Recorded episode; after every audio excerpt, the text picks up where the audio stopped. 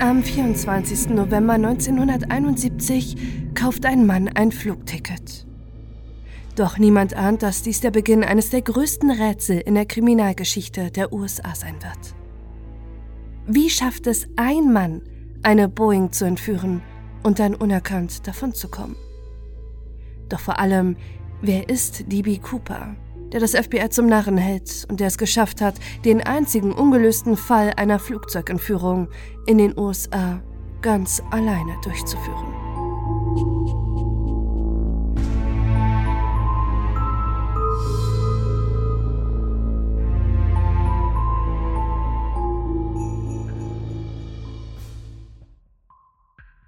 Einen Tag vor Thanksgiving betritt der Mann den Portland International Airport in Oregon. Er trägt einen Regenmantel, einen dunklen Anzug mit weißem Hemd, eine schmale Krawatte, eine Krawattennadel aus Perlmutt, schwarzes Lipper und hat eine Aktentasche und eine Papiertüte bei sich. Er ist Mitte 40, schlank, um die 1,80 Meter groß und hat braune Augen. Er geht zum Schalter der Northwest Orient Airlines und kauft für 18,25 Dollar ein Ticket für den Flug 305 nach Seattle. Dem Mitarbeiter am Schalter sagt er, dass er Dan Cooper heißt. Ein Pseudonym und nicht sein echter Name, wie das FBI später feststellen wird. Als sie später einen DB Cooper befragen, der nichts mit dem Vorfall zu tun hat, wird durch ein Missverständnis in der Presse dieser Name als Pseudonym des Flugzeugentführers abgedruckt. Bis heute sind die Initialen DB fest mit dem Fall verknüpft, obwohl sich der Entführer selbst nie so nannte. Deshalb spreche ich auch hier weiter von DB Cooper. Die Flugdauer zwischen Portland und Seattle beträgt lediglich 30 Minuten. Diese Strecke hätte man noch mit dem Auto zurücklegen können. Doch in der Blütezeit der Passagierflüge in den 1970er Jahren war Fliegen günstig und einfach. Security-Checks oder anderweitige Sicherheitsvorkehrungen gibt es noch nicht. Man muss nicht mal seinen Ausweis vorlegen, wenn man ein Ticket kauft. DB Cooper hat den Platz 18D in einer der letzten Reihen der Boeing 727, die pünktlich um 15 Uhr abhebt.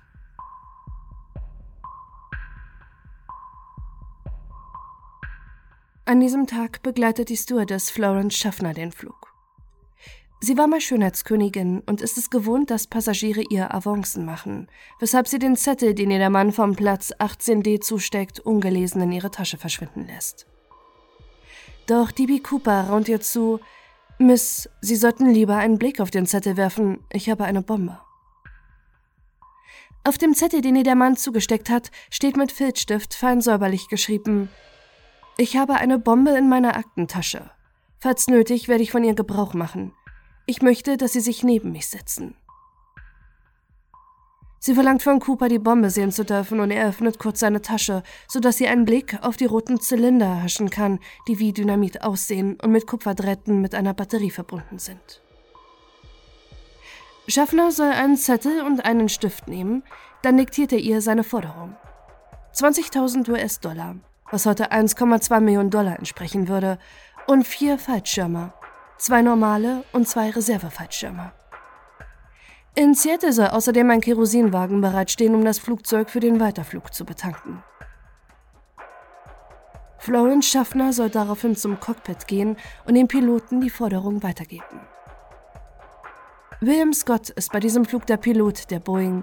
Er gibt Schaffner die Anweisung, zurück zu Cooper zu gehen und sich neben ihn zu setzen. Als sie zurückkommt, hat DB Cooper eine dunkle Sonnenbrille auf. Scott kontaktiert die Flugsicherung des Flughafens in Seattle, welche die Polizei verständigt. Der Präsident der Northwest Orient Airlines erklärt sich sofort bereit, das geforderte Lösegeld zu zahlen. Den 36 anderen Passagieren in der Boeing sagt Pilot Scott, dass sich die Landung in Seattle wegen technischer Komplikation verzögert. Während das Flugzeug zwei Stunden über dem Flughafen von Seattle-Tacoma kreist, wird unten die Lösegeldübergabe vorbereitet. Sie organisieren die 200.000 US-Dollar, die Fallschirme. Und Einsatzkräfte des FBIs positionieren sich am Flughafen. Florence Schaffner, die während des Fluges neben DB Cooper sitzt, sagt aus, dass er auf sie höflich, redegewandt und nicht gestresst gewirkt habe. Er soll zu ihr gesagt haben, Ich habe keinen Hass auf Ihre Fluggesellschaft. Ich habe generell einen Hass. Er bestellt noch einmal einen Bourbon und besteht bei der Bezahlung darauf, dass Schaffner das Wechselgeld behält. Er scheint sich außerdem in der Gegend von Seattle auszukennen. Er erkennt von oben Tacoma und erwähnt gegenüber der Stewardess eine Air Force Base, die sich nur 20 Minuten vom Flughafen entfernt befindet. Um 17.24 Uhr melden sich die Behörden über das Bordtelefon im Flugzeug. Alle Forderungen des Entführers sind erfüllt. DB Cooper gibt dem Piloten die Anweisung, in einem hell beleuchteten Abschnitt das Flugzeug zu landen und die Lichter im Cockpit auszuschalten, um mögliche Scharfschützen zu verunsichern. Um 17.45 Uhr landet die Boeing auf dem Flughafen Seattle-Tacoma. Der Bezirksmanager der Northwest Orient Airlines steht bereits mit dem Fallschirm und den geforderten Lösegeld in einem Rucksack bereit. Er übergibt alles der Stewardess Tina Mucklow, woraufhin DB Cooper allen Passagieren und Florence Schaffner erlaubt, das Flugzeug zu verlassen. An Bord sind nur noch der Pilot Scott, sein Co-Pilot William Rettersek, ein Techniker und die Stewardess Tina Mucklow. Während das Flugzeug betankt wird, erklärt Cooper seinen weiteren Plan. Er will nach Mexico City. Auf 100.000 Fuß, also knapp 3.000 Meter Höhe, soll das Flugzeug mit geringerer Geschwindigkeit von 100 Knoten fliegen. Das Fahrwerk soll in der Start-Landeposition verharren, die Flügelklappen um 15 Grad gesenkt werden und die Kabine drucklos bleiben. Er verlangt außerdem, dass die Tür am hinteren Ende der Boeing geöffnet bleibt und die Treppe ausgezogen ist. Unter diesen Bedingungen ist es allerdings nicht möglich, das Flugzeug nach Mexico City zu fliegen. DB Cooper einigt sich schlussendlich mit der Crew, dass sie in Reno, Nevada, einen Zwischenstopp machen. Um 19.40 Uhr des 24. November 1971 hebt das Flugzeug mit DB Cooper und der vierköpfigen Besatzung erneut ab. Gleichzeitig steigen auch zwei Kampfjets von der Air Force Basis in den Himmel, welche die Boeing verfolgen. Nach dem Start fordert Cooper die Stewardess Tina Mucklow auf, ins Cockpit zum Piloten, Co-Piloten und dem Techniker zu gehen. Er will allein im Passagierraum sein und lediglich über das Interphone mit der Stewardess kommunizieren. Als Mucklow ins Cockpit geht, sieht sie, dass sich Cooper etwas um die Taille bindet. Um 20 Uhr blinkt im Cockpit eine Warnlampe, dass die Treppe ausgefahren wurde um 20.13 Uhr gibt der Pilot über Funk der Leitstelle durch, dass es Luftdruckschwankungen in der Passagierkabine gegeben habe. Der Co-Pilot ruft über das Interphone nach hinten in den Passagierraum, doch er bekommt keine Antwort. Um 22.15 Uhr landet das Flugzeug in Reno. Die Crew schaut vorsichtig in das Passagierabteil, doch es ist leer und die Treppe ist noch immer ausgefahren. Das FBI umstellt und stürmt das Flugzeug. Vielleicht hat sich DB Cooper irgendwo noch an Bord versteckt. Doch sie finden nichts. Cooper hat das Unfassbare gewagt. Er ist wirklich aus der fliegenden Boeing gesprungen.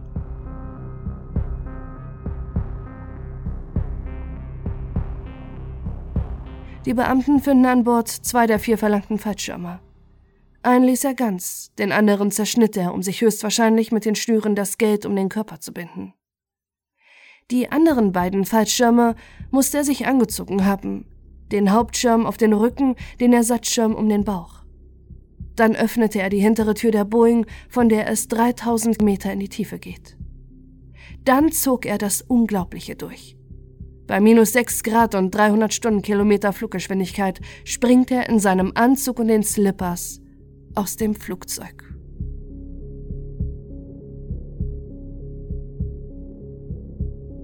Das FBI kann insgesamt 66 Fingerabdrücke im Flugzeug sicherstellen, die keiner Person zugeordnet werden können. Außerdem finden sie die Krawatte mit der Anstecknadel aus Perlmutt, die eindeutig DB Cooper zugeordnet werden kann, und acht Zigarettenstummel, die der Entführer geraucht hat. Die FBI-Ermittler befragen sofort alle Zeugen. Die Passagiere, die mit Cooper im Flugzeug waren, die Crew und das Bodenpersonal, bei dem der Unbekannte sein Ticket kaufte. Besonders die Aussagen von Florence Schaffner und Tina Mucklow sind für die Ermittler von hoher Priorität, denn sie hatten am meisten Kontakt mit dem Erpresser und können sehr detaillierte und übereinstimmende Beschreibungen des Mannes geben. Mit der präzisen Täterbeschreibung der beiden Frauen kann das FBI sofort landesweit die Phantombilder von DB Cooper veröffentlichen. Es scheint fast so, als würde es schnell einen Durchbruch im Fall geben. Ein Mann aus Portland gerät als erstes in den Fokus der Ermittlung. Sein Name ist DB Cooper. Doch schnell finden die Ermittler heraus, dass der Flugzeugentführer nicht seinen echten Namen für die Tat nutzte und der besagte DB Cooper nicht der Mann ist, nach dem sie suchen. Währenddessen berechnet das FBI und das Militär, wo Cooper möglicherweise gelandet sein könnte.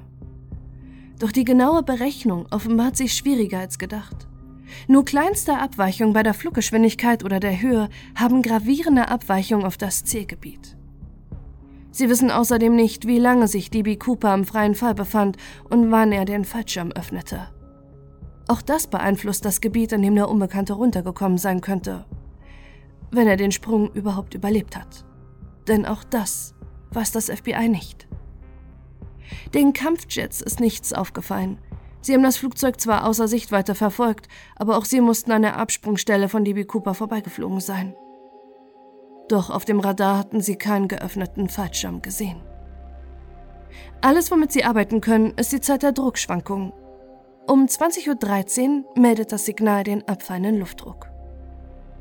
Die Experten gehen deshalb davon aus, dass das auch die Zeit war, zu der DB Cooper absprang. Die Druckschwankungen in der Kabine könnten sich damit erklären, dass die Treppe, die ausgefahren war, nach dem Absprung wieder hochschnellte. Anhand dieser Informationen errechnen die Ermittler ein mögliches Landegebiet auf 240 Quadratkilometern aus. Es ist im Süden des Bundesstaats Washington, kurz vor Portland. Doch in diesem Gebiet gibt es dichte Wälder, den Lake Mervyn und den Lewis River, was die Suche für die 1000 Einsatzkräfte deutlich erschwert. Die erste Suchaktion beschränkt sich rund um die Gebiete des Lewis River. Das FBI und die örtliche Polizei durchkämmen zu Fuß mit Flugzeugen und Booten das Gebiet. Doch sie finden weder einen Fallschirm, das Geld noch einen möglichen Landepunkt. Das FBI versuchte auch anhand der wenigen Informationen, die sie über den Mann haben, herauszubekommen, wer er ist.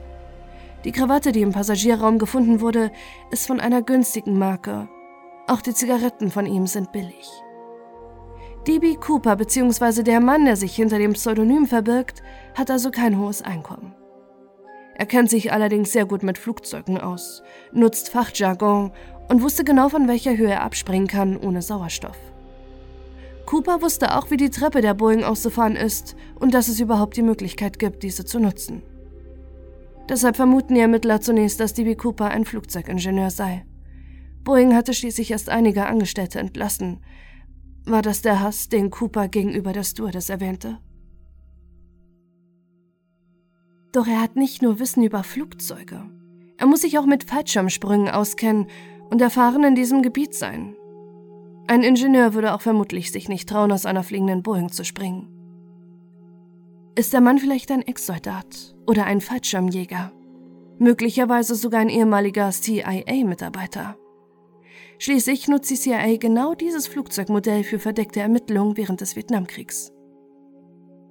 Die Ermittler befragen entlassene Boeing-Mitarbeiter, Ex-Soldaten, Fallschirmspringer und CIA-Mitarbeiter. Alles ohne Erfolg.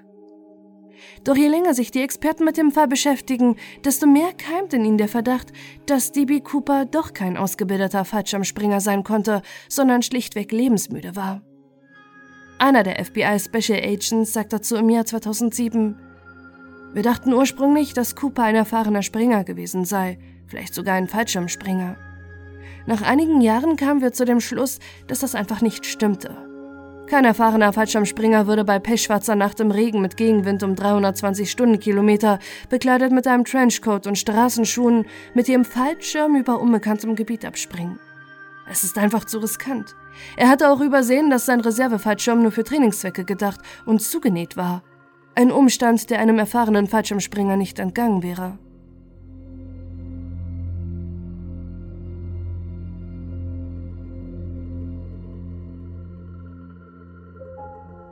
Immer wieder kommt auch die Theorie auf, dass das Pseudonym Dan Cooper kein Zufall sein kann und möglicherweise etwas über die Herkunft des Unbekannten verrät. Schließlich gibt es seit 1954 eine belgische Comicfigur namens Dan Cooper, der Militärpilot ist, und in den Comics kommen auch Fallschirmsprünge vor. Vielleicht ist der Flugzeugentführer Fan dieses Comics und hat deshalb den Namen gewählt. Das würde allerdings bedeuten, dass DB Cooper möglicherweise franco-kanadischer Herkunft ist, da es die Comics in den 1970er Jahren nicht in Englisch, sondern nur in Französisch gibt. Währenddessen gehen immer wieder mögliche Hinweise durch die Phantomzeichnungen ein, doch auch diese bringen keinen Durchbruch. Obwohl das Medieninteresse riesig ist, scheint niemand den Mann von den Phantombildern zu kennen. Doch selbst wenn jemand einen Verdacht geschöpft hätte, hätten sie sich dann bei der Polizei gemeldet. Die Öffentlichkeit nimmt DB Cooper regelrecht als sympathisch wahr. Sie sind eher fasziniert davon, wie der Erpresser entkommen konnte, anstatt ihn als Verbrecher anzusehen. Anfang des Jahres 1972, knapp zwei Monate nach DB Coopers Coup, wird nochmals eine groß angelegte Suche des FBIs eingeleitet. Der vorherige Schneefall hat ihnen die Suche nach dem Flugzeugentführer erschwert. Nun sollen nochmals Soldaten, Polizisten und Freiwillige das Gebiet absuchen. Es kommt sogar ein U-Boot zum Einsatz, das den 60 Meter tiefen Lake Mervyn absucht. Zwei Leichen werden in diesem Gebiet gefunden. Doch die eine war eine junge Frau, die andere ein vermisst gemeldeter Jäger. Es gibt keine vermissten Fälle, die auf DB Cooper passen könnten. Ist er vielleicht gar nicht abgetaucht, sondern lebt sein Leben ganz normal weiter? Sämtliche Hinweise und Befragungen führen ins Nichts, und das FBI gerät immer mehr in Verzweiflung, wer der Mann sein könnte, der sie zum Narren hält. Könnte es vielleicht sein, dass sich die Experten bei der Berechnung von DB Coopers Landezone vertan haben? In den folgenden Jahren gibt es immer wieder Zweifel an der Theorie, wo der Erpresser aus dem Flugzeug gesprungen sein könnte. Möglicherweise verlief die Route, die der Pilot William Scott flog, weiter östlich. Auch bei der Berechnung der Windrichtung kann es zu Fehlern gekommen sein. Diese Theorie legt nahe, dass DB Cooper weiter südöstlich gelandet sein müsste, in der Nähe des Washougal Rivers. Da diese mögliche Variante in den Jahren immer wieder aufkommt und in der Presse aufgenommen wird, organisieren sich private Suchtrupps, die dieses Gebiet absuchen. Doch auch dort finden sie nichts zum Verbleib von Cooper. Ende 1971 verteilt das FBI die Seriennummern des Lösegeldes, welches DB Cooper übergeben wurde. Banken, Casinos und Wettbüros bekommen die Nummern, da dort die Möglichkeit am höchsten ist, dass hohe Geldsummen den Besitzer wechseln. Doch erneut gibt es keinen Durchbruch im rätselhaften Fall. Deshalb entschließen sich die Ermittler im Frühjahr 1972, die Seriennummern für alle zu veröffentlichen. Außerdem lobt die Northwest Orient Airlines eine Belohnung von 15% des Lösegelds aus für denjenigen, der ihnen die Geldscheine bringt. Doch bis auf Trittbrettfahrer, die die Scheine fälschen und sich als Entführer ausgeben, kann niemand den Ermittlern in den 1970er Jahren die echten Scheine des Lösegelds bringen. Doch es gibt nicht nur Trittbrettfahrer, die sich als DB Cooper ausgeben. Ein halbes Jahr nach der Erpressung von Cooper wiederholt sich eine Flugzeugentführung mit erschreckender Ähnlichkeit zu seinem Fall.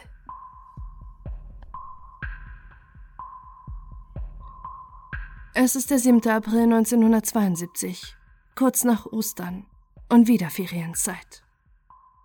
Ein Mann in einer roten Sportjacke betritt den Flughafen von Denver. Er kauft unter dem Namen James Johnson ein One-Way-Ticket nach Los Angeles. Er sitzt in der letzten Reihe der Boeing 727 auf dem United Airlines Flug 855, als eine Stewardess an seinen Platz kommt. Er zeigt ihr erst eine Bombe, dann seine Pistole und überreicht ihr einen Zettel, auf dem zu lesen ist. Wir haben eine Granate, der Stift ist gezogen. Wir haben Pistolen, sie sind geladen. Wir haben C4 Plastiksprengstoff. Er teilt ihr seine Forderung mit. 500.000 US-Dollar und vier Fallschirme sollen ihnen am Zwischenstopp San Francisco übergeben werden. Alles läuft wie gefordert. Nach der Geldübergabe dürfen die Passagiere gehen und nur der Pilot und ein Teil der Crew sollen weiter an Bord bleiben, als das Flugzeug wieder abhebt. Die Crew soll ins Cockpit gehen, während der Erpresser allein im Passagierraum ist und nur über das Interphone mit ihnen kommuniziert. Er gibt dem Piloten Kommandos, auf welche Höhe und mit welcher Geschwindigkeit er fliegen soll. Dann lässt er die Treppe der Boeing gegen 23 Uhr herunter und springt aus dem Flugzeug.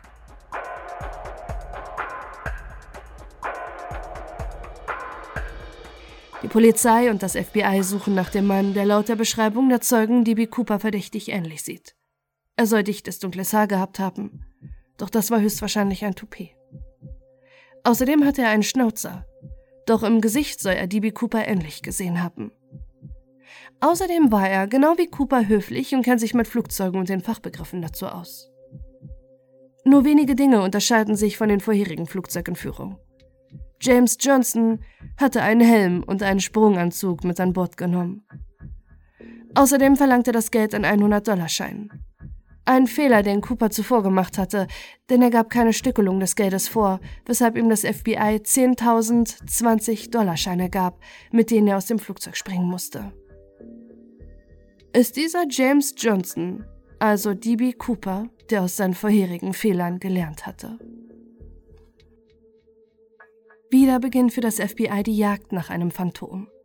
Sie nehmen Fingerabdrücke am Flugzeug und suchen die Gegend ab, in der James Johnson höchstwahrscheinlich gelandet sein musste. Doch lange müssen sie nicht suchen. Nur zwei Tage später wird der Mann, der sich als James Johnson ausgab und ein Flugzeug entführte, geschnappt. Es ist der 29-jährige Richard McCoy Jr. McCoy war zuerst Helikopterpilot in Vietnam, dann Fallschirmspringer. 1972 arbeitet er bei der Utah Air National Guard und studiert nebenbei Kriminalistik. Dass das FBI ihn so schnell fassen konnte, lag lediglich daran, dass Richard McCoy einen großen Fehler machte. Er prahlte vor einem Freund, dass er so eine Flugzeugentführung wie DB Cooper locker durchziehen könnte. Dieser Freund hatte ihn dann bei der Polizei gemeldet, als die Schlagzeilen über James Johnston in der Presse zu lesen waren. McCoys Fingerabdrücke sind identisch zu denen im Flugzeug und in seiner Wohnung finden die Ermittler 499.970 Dollar. Sie haben James Johnson. Doch hat das FBI auch DB Cooper? Die Fingerabdrücke von McCoy stimmen nicht mit denen von DB Cooper überein. Außerdem ist Richard McCoy kleiner als Cooper und deutlich jünger. McCoy ist 29, als die Polizei ihn verhaftet. DB Cooper wurde auf 40 Jahre geschätzt. Richard McCoy macht bei seinem Sprung außerdem keinen Fehler, DB Cooper schon. Doch am entscheidendsten ist, dass Richard McCoy ein wasserdichtes Alibi hat. Er war am 24. November 1971 zu Hause in Provo City, was fast 1000 Kilometer von Oregon entfernt liegt. McCoy kann somit nicht DB Cooper sein. Am 10. Juli 1972 wird er wegen der Flugzeugentführung zu 45 Jahren verurteilt. Zwei Jahre später gelingt ihm die Flucht aus dem Gefängnis, während der er schließlich erschossen wird.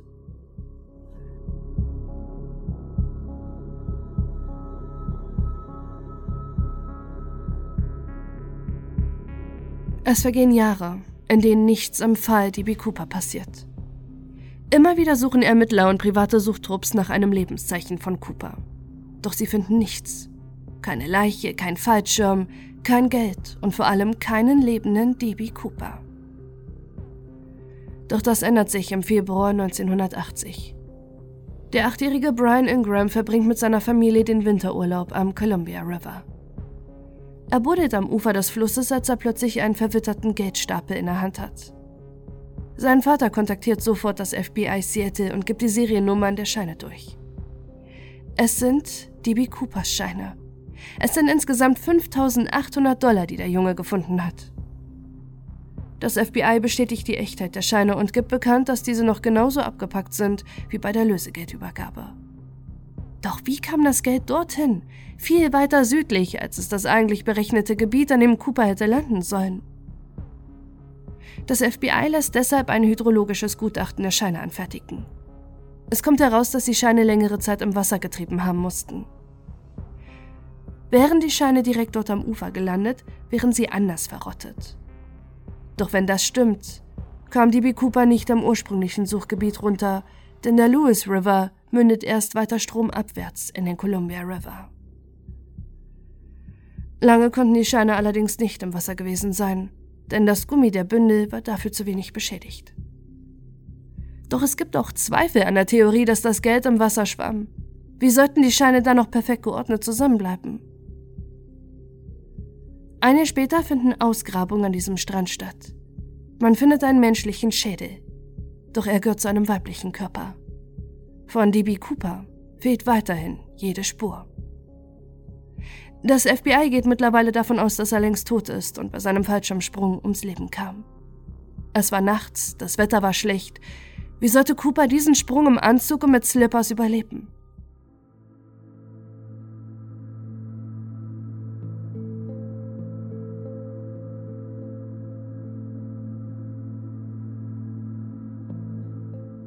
Hunderte Verdächtige werden in den Jahren befragt. Es wird auch ein Phantombild des gealterten Coopers erstellt. Das FBI ist sich derweil immer sicherer, dass der Flugzeugentführer, der mittlerweile in den Medien regelrecht als Held glorifiziert wird, längst tot ist. Im Juli 2000 veröffentlicht die Presse dann eine unglaubliche Geschichte. Joe Weber, eine Witwe aus Florida, behauptet die Frau von DB Cooper gewesen zu sein. Sein Name ist Dwayne Weber. Im Jahr 1995, kurz vor seinem Tod an Darmkrebs, soll er ihr auf dem Sterbebett gesagt haben, ich bin Dan Cooper. Mit diesem Namen kann Joe erstmal nichts anfangen. Erst als ihr ein Freund sagt, dass Dan der eigentliche Name des berüchtigten D.B. Cooper ist, schöpft seine Witwe Verdacht. Sie beginnt seine Vergangenheit zu durchleuchten und entdeckt, dass ihr Mann ein Doppelleben geführt hat. In seinem Portemonnaie findet sie einen Ausweis und ein Dokument der Navy beides auf John C. Collins ausgestellt. Sie war jahrelang mit einem Mann verheiratet, der unter einem falschen Namen lebte. Dwayne bzw. John hatte im Zweiten Weltkrieg in der Navy gedient und danach in einem Gefängnis in der Nähe des Flughafens von Portland gearbeitet. Doch sie findet auch heraus, dass er selbst sogar eine Haftstrafe wegen schweren Diebstahls absitzen musste. In einer örtlichen Bücherei findet sie ein Buch über D.B. Cooper Darin sind Notizen, die ihr Mann Jahre zuvor ins Buch geschrieben hat. Außerdem findet sie ein Flugticket vom Seattle-Tacoma Airport und erinnert sich daran, dass Drain ihr vor seinem Tod sagte, dass seine alte Knieverletzung von einem Sprung aus einem Flugzeug stammen sollte. Er hatte oft Albträume. Er schreckte nachts auf und redete von einer Treppe und Fingerabdrücken, die er darauf hinterlassen hätte. Sie erinnerte sich auch an zwei Ausflüge, die sie mit ihrem Mann gemacht hatte, Einmal fuhren sie nach Seattle. Dwayne nannte es eine sentimentale Reise. Sie waren auch am Columbia River. Merkwürdigerweise ging ihr Mann alleine runter zum Ufer und schmiss etwas weg, was wie eine Tasche aussah und die sie für Müll hielt. Nur vier Monate später fand der Achtjährige in der Gegend das Geld. Bei einem Spaziergang durch einen Wald in Washington sagte Duran außerdem zu ihr, hier kam DB Cooper raus. Auf die Frage, woher er das wisse, sagt er, vielleicht war ich dort. Mit ihren Verdachtsmomenten gegen ihren verstorbenen Ehemann wendet sich Joe Weber an das FBI. Sie stufen ihn als Hauptverdächtigen ein.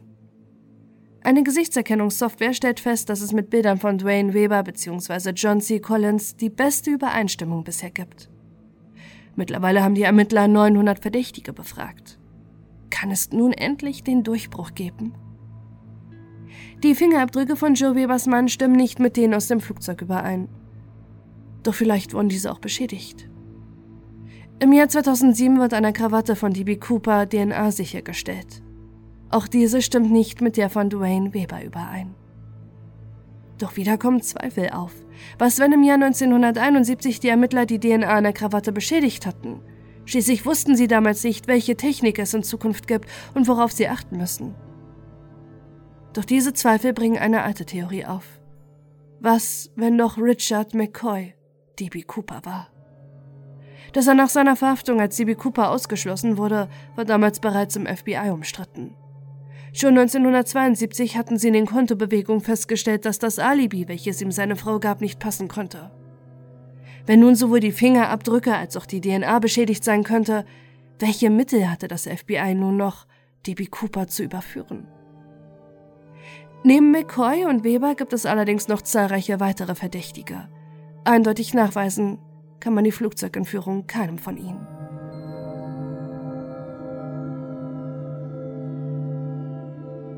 (2003) sieht Lyle Christensen eine Doku über D.B. Cooper.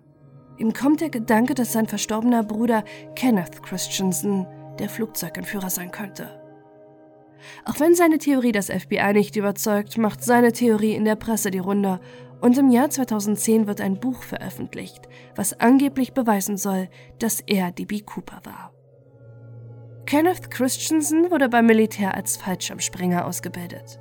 Danach arbeitet er als Techniker bei der Northwest Orient Airlines und später als Flugbegleiter. Aufgrund der schlechten Bezahlung hat er Aggressionsgefühle gegen seinen Arbeitgeber entwickelt. Kenneth war Bourbon-Trinker und Raucher und die Stewardess Florence Schaffner bestätigt, dass er DB Cooper am ähnlichsten sah. Kurz nach der Entführung kaufte Kenneth eine teure Briefmarkensammlung und ein Haus. Nach seinem Tod fanden seine Verwandte 200.000 Dollar auf verschiedenen Konten. Es gibt allerdings auch Details, die nicht zu DB Cooper passen. Seine Augenfarbe, Größe, Gewicht und die Haare.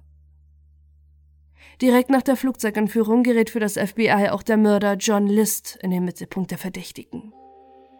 Er hatte 15 Tage vor der Entführung seine Familie getötet und tauchte dann unter. Er war Kriegsveteran, außerdem stimmt sein Aussehen mit DB Cooper überein. Erst 1989 konnte er gefasst werden. Er gestand die Morde in seiner Familie, doch die Flugzeugentführung stritt er vehement ab. Ein weiterer Verdächtiger ist William Gossett. Er diente in der Luftwaffe und wurde im Sprung- und Überlebenstraining ausgebildet. Er soll nach dem Fall eine große Menge Bargeld gehabt haben und sei regelrecht besessen von DB Cooper gewesen. Kurz vor seinem Tod hätten er seinen Söhnen gestanden, der Flugzeugentführer gewesen zu sein. Doch auch diese Indizien genügen dem FBI nicht. 2007 wird der DB Cooper-Fall einem neuen Special Agent anvertraut, der das FBI ist mittlerweile genervt vom unbekannten Flugzeugentführer, der seit mehr als 30 Jahren ihre Kapazitäten strapaziert. Immer wieder werden sie daran erinnert, wie ihre Ermittlungsarbeit fehlgeschlagen ist. Es gibt Filme, Bücher und Lieder über DB Cooper. Jedes Jahr treffen sich Fans des Entführers in einer Kneipe nahe seines mutmaßlichen Absprungsortes und feiern das Entführungsjubiläum am Cooper Day. Die amerikanische Popkultur ist voll mit Referenzen zu DB Cooper und in TV-Serien wie Twin Peaks und Prison Break sind Charaktere an den Flugzeugentführer angelehnt. Als 1972 Boeing in ihre Flugzeuge einen Mechanismus einbaut, der es verhindert, die Treppe während des Fluges rauszufahren, wird dieser als Cooper Vane bekannt. D.B. Cooper ist längst zur Legende geworden, der durch seine abenteuerliche Flucht zu einer Art Volksheld mutiert ist. Als 2007 das FBI den Fall unter dem Codenamen Norjack belebt, hat der zuständige Special Agent allerdings eine Anweisung. Er darf keine weiteren FBI-Kräfte einbinden. Deshalb entschließt er sich zu einer für das FBI eher ungewöhnlichen Maßnahme. Das Internet ist voll von Hobbyermittlern, die meinen zu wissen, wer DB Cooper sei. Deshalb bittet er die Öffentlichkeit um Mithilfe und es werden bislang unbekannte Details veröffentlicht. Vielleicht kann nun doch einer der Hobbyermittler das Rätsel lösen. Einer von ihnen ist Paläontologe und darf sogar das gefundene Geld untersuchen. Er stellt fest, dass das Geld vermutlich erst Jahre später an den Fluss gelegt wurde. Vermutlich war es auch nicht angeschwemmt, sondern durch einen Menschen dort abgelegt, was wiederum zur Theorie von Joe Weber passt. Doch einen wirklichen Ermittlungserfolg gibt es in den Jahren nicht. Auch wenn sich immer wieder Menschen melden, die meinen, mit DB Cooper verwandt zu sein. Bis 2016 gibt es immer noch keine heiße Spur oder einen Durchbruch, der endlich die Identität von DB Cooper klären könne, weshalb das FBI die Ermittlungen in der bislang einzigen ungeklärten Flugzeugentführung einstellt. In einer Pressemitteilung des FBIs heißt es, nach einer der längsten und aufwendigsten Ermittlungen unserer Geschichte hat das FBI am 8. Juli 2016 alle Ressourcen, die sich mit dem Fall DB Cooper befasst haben, abgezogen, damit sie sich wichtigeren Ermittlungen widmen können. Doch sollten eines Tages physische Beweise speziell das restliche Geld oder der Fallschirm auftauchen, so wird die Ermittlung wieder aufgenommen.